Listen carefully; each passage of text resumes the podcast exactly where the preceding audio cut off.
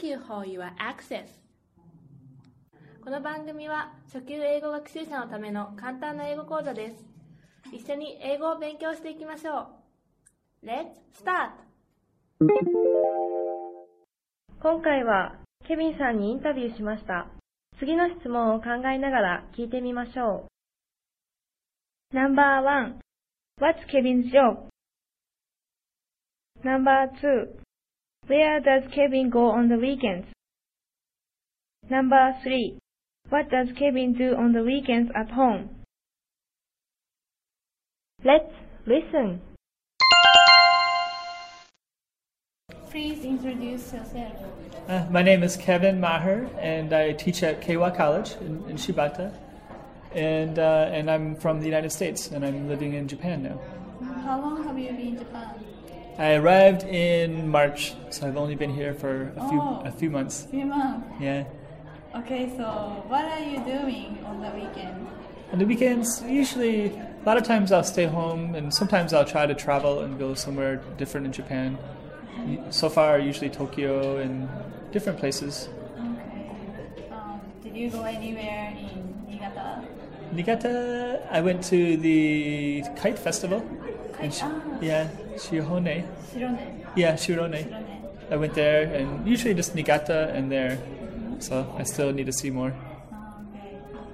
So, what do you do on at home?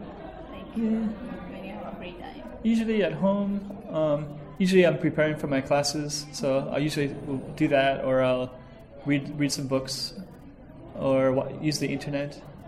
I have some movies that I have that I'll play sometimes. So, not much, pretty normal.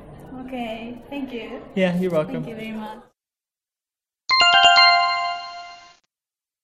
聞き取れましたか ?Let's check the answers.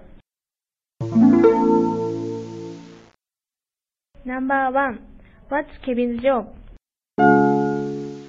He teaches at Keiwa College in Shibata.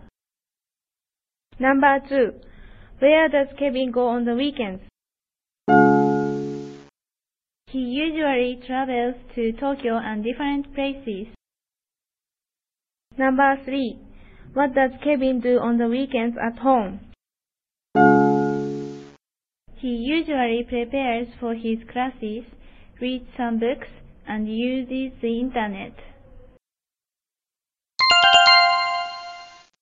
インタビューの中で使われていたフレーズを使ってみよう。今回は2つ取り上げてみました。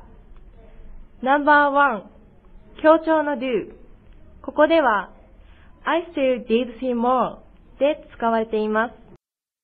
For example, Do you really love him? I do love him. Number 2 Prepare for 意味は何々の準備をする。For example, What are you doing? I'm preparing for the picnic on Monday.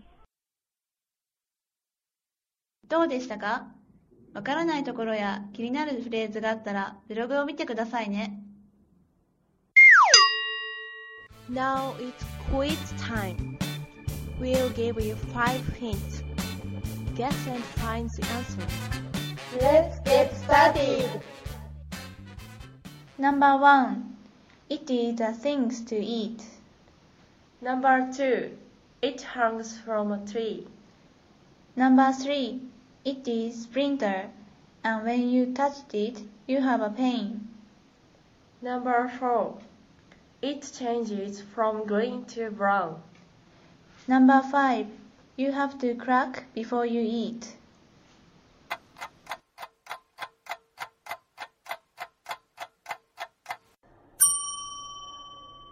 Time's up. Do you find the answer? The answer is A Japanese Chestnut.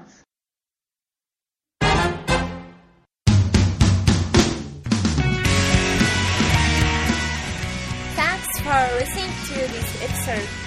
Visit our website at maniamania.caesar.net. We will see you next time.